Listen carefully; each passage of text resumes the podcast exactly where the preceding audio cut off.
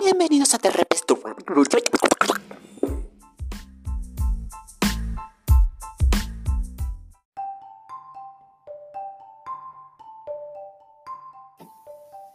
En estos días de melancolía pura, quizás, quizás eh, más pura que nunca, porque por mucho videíto, foto, actividad hiper recreativa, viendo lo activo o activa o creativa que seas, em, todo se acaba, todo tiene un final. En algún momento del día volvemos a esta triste realidad gris que nos habita en algún momento. Y es que el silencio nos está avasallando, básicamente. El silencio abunda más en estos días que nunca. Y tenemos la sensación de extrañar esos ruidos molestos eh, que abundaban en nuestro cotidiano. Esos ruidos de muchedumbre por las calles, la idiotez de hacer sonar lo más fuerte que puedas el caño escape de la moto de 50 cilindradas hiper mega potente y también los boliches andantes que andan por las calles y un montón de ruidos más que seguramente se les venga a la cabeza. Ya no están, ya no forman parte de nuestro cotidiano, ya no hay contaminación sonora. Y es que el silencio habita una gran parte de nuestro día a día. Eso nos hace más perceptibles, nos hace más sensibles en estos días a los detalles, pequeños detalles que siempre han estado ahí pero que no les hemos prestado demasiada atención.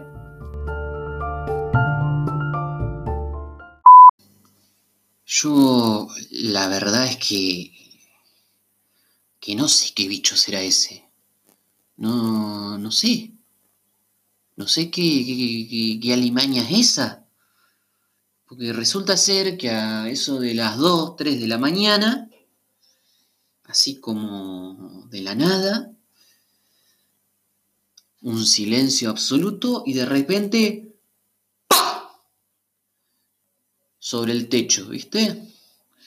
Y no sé, no sé si es un gato, no sé si es un ratón, porque si fuese un gato, hijo de puta ese gato, porque yo pensaba, tenía el imaginario colectivo ahí dando vuelta en la cabeza de que los gatos tenían esa cualidad de que caían sutilmente con las cuatro patitas como todo un señor inglés sobre cualquier superficie, como, como todo un experto del parkour, yo lo tenía el gato. Pero este hijo de puta se tira de panza al techo. Eh, mirá, el otro día estuvo lloviendo y, descubrí dos goteras. Y para mí que ha sido donde se ha tirado el gato, porque debe estar abollado el techo de cómo está. Porque incluso hasta las pisadas, cuando se va retirando, ¿no? Después se zambulló de panza eh, sobre el techo, hace unas pisadas de, no sé, de, mamut, de cualquier animal que sobrepase la tonelada, básicamente. Pues yo no, me sorprende. Y si fuese un ratón, me daría un poquito de miedo ir a mirar y, ver qué es lo que está pasando ahí arriba. Eh, nada, les comento esto porque estoy buscando eh, alguna solución, alguien que me, acerque un, número de teléfono, no sé, un control de plagas, un exorcista, algo.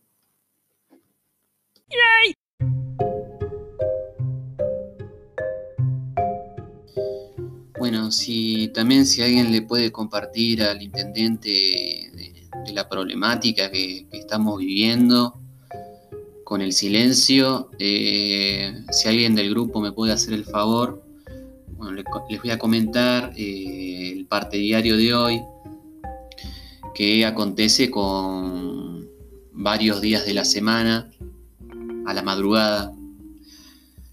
Eh, no sé si llamarlo madrugada porque es recién cuando termina la novela te vas a acostar a eso de las 12 de la noche. Eh, les comento que mm, he observado que en mi barrio existe la peculiaridad de que la gente no tiene mascotas ordinarias. Por lo visto no, no tienen perros, no tienen gatos, no tienen loros o cotorras, que sería, bueno, algo más, o tortugas, o chinchillas, eh, no tienen esos animales. En mi barrio la tendencia es la de los gallos. Unos gallos muy particulares porque se ve que estos gallos eh, no cantan cuando sale el sol. Cantan cuando se les canta básicamente. Los gallos, esto, que está pegante a mi casa, eh, tiene toda una rutina preparada, todo un ritual del gallo alfa del barrio, que es eh, pararse en una ubicación más alta que los otros gallos. La ubicación más alta que tiene es, bueno, una chapa alta que, bueno, el gallo ya está excedido un, poquito de peso porque se ve que lo están preparando para una actividad culinaria y él salta sobre la chapa, sobre el filo de la chapa, se para, aletea para mantener el equilibrio la chapa tambalea haciendo un ruido muy parecido al... Respira hondo, se pone alas a las cinturas y, bueno, y hace, hace su canto glorioso de, gallo, ¿no? Pero la cosa no termina ahí. La cosa es que, se ve que los gallos compiten. Compiten por, por ver quién es, quién es el más pituco del barrio. Entonces los otros le contestan y este gallo vecino hace, sigue compitiendo porque él, es perseverante, él, no se da por vencido y canta. Canta y quiere cantar más fuerte que los otros porque el que cante más fuerte, el que cante más fuerte tiene a todas las pollitas bajo el ala, señores. Por eso canta así el gallo. Así que, bueno, ahí entra, entra el machismo, el machismo de aviar, que, bueno, eh, se ve que las gallinas de acá son bastante feministas porque no, le dan bolas durante el como lo, lo, dejan ahí apartado, a un costado, y, y el gallo se mete adentro de mi casa, señores que, ahora ha agarrado de consultorio psicológico mi casa. Y bueno, eh, entonces yo creo que el gobierno de la ciudad lo que tiene que hacer es atender este caso urgente, tiene que mandar trabajadores sociales a los gallineros y que hagan un seguimiento de, la población aviar eh, que está como decirlo?, eh, cada vez más inmersa en nuestra comunidad urbana.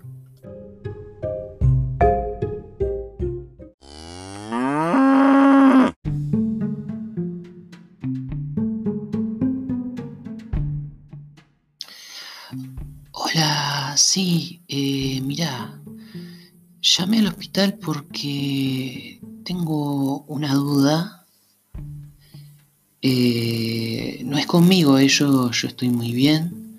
Estoy hablando así bajito porque acá al lado vi un vecino. Y se escucha todo lo que hacen en realidad.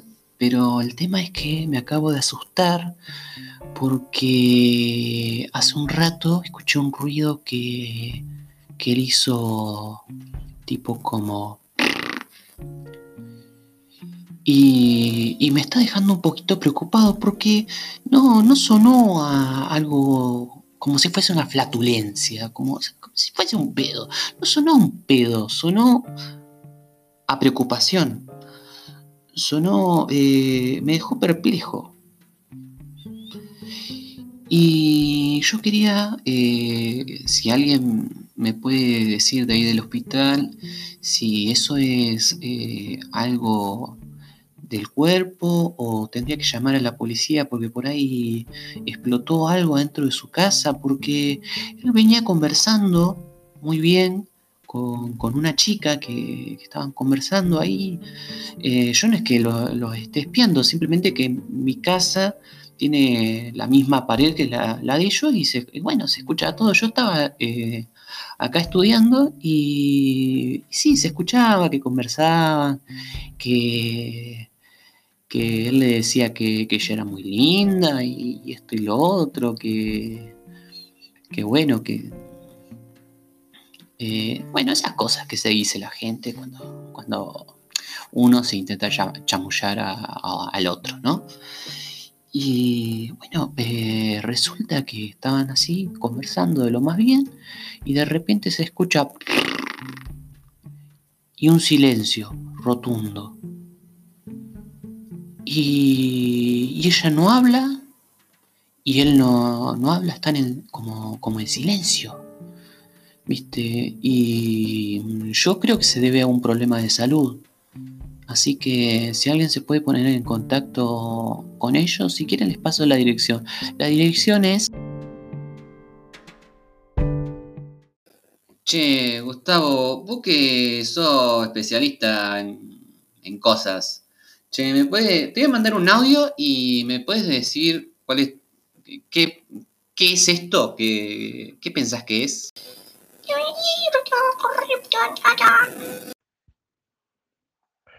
Hola, sí, bueno, eh, eh, yo quería dar mi opinión eh, de, técnico sotopoplasmático y que tengo una maestría en ánimos y facción atrófea. esto, que este sonido es una promofascinación etérea de un ser de luz. Eh, suele implosionar eh, cuando se, de forma camaleónica eh, toma la sustancia y la circunstancia del momento debido a un activador protoorgánico de la singularidad social a la cual está circunscrito, circunscrito, circunscrito bueno, con, eh, sin ningún Cristo. Em, es así que a pesar de que estas dos personas estén hablando amablemente y, estén en un momento de seducción, el ser de luz eh, se manifiesta eh, para poner a prueba, poner a prueba, a ver si definitivamente se aman o no se aman.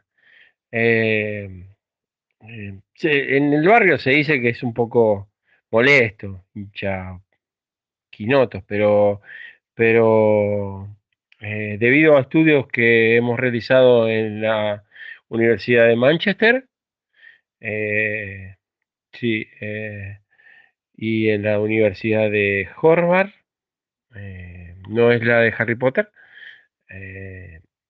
a este esta queda acá en, por la barría. Eh, se ha comprobado que es una prueba a las parejas que tienen un proyecto en común y, y circunstancialmente, eh, a partir de lo que ocurre, eh, van a definir su futuro, si seguir juntos o no.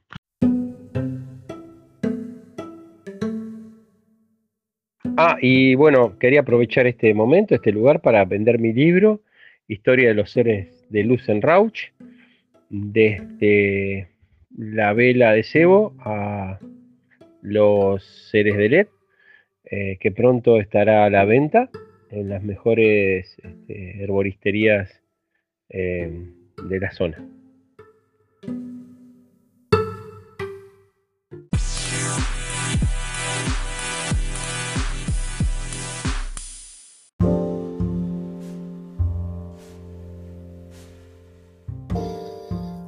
Bueno, gente del podcast, eh, comentarles que hemos mejorado un poquitín la calidad del micrófono y es que soy un poquito queso con todo este tema de eh, ecualizar y toda la boludez esta. Eh, bueno, no, no boludez, sino em, el trabajo que lleva a hacer esto, eso es lo que quiero decir. Y también comentarles de que mm, de cómo vamos un poco con el podcast. Eh, tenemos 180 reproducciones, un montón. Un montón para, para eh, todo lo que es, viene siendo este experimento de podcast. Y bueno, les vamos a compartir un par de curiosidades, como que mm, el 81% de nuestros oyentes son de, de Argentina, tenemos oyentes de Estados Unidos, de Turquía, Japón y España. Chupate esa mandarina, vieja. Así que bueno, em, ojalá nos puedan compartir un poco eh, por redes o comentando lo que va haciendo los podcasts eh, a través de las plataformas como Spotify, como mm, Google Podcast, eh, Anchor, que bueno, es la, em, la plataforma nativa donde grabo los podcasts. Y a su vez también eh, compartirles de que tenemos un Instagram dedicado acá con, eh, una persona que va a ser mi directora de arte y mm, bueno, ahí nos pueden enviar mensajes y también compartirnos ideas para podcast que nosotros las procesaremos y las haremos audibles. Eh, un saludo.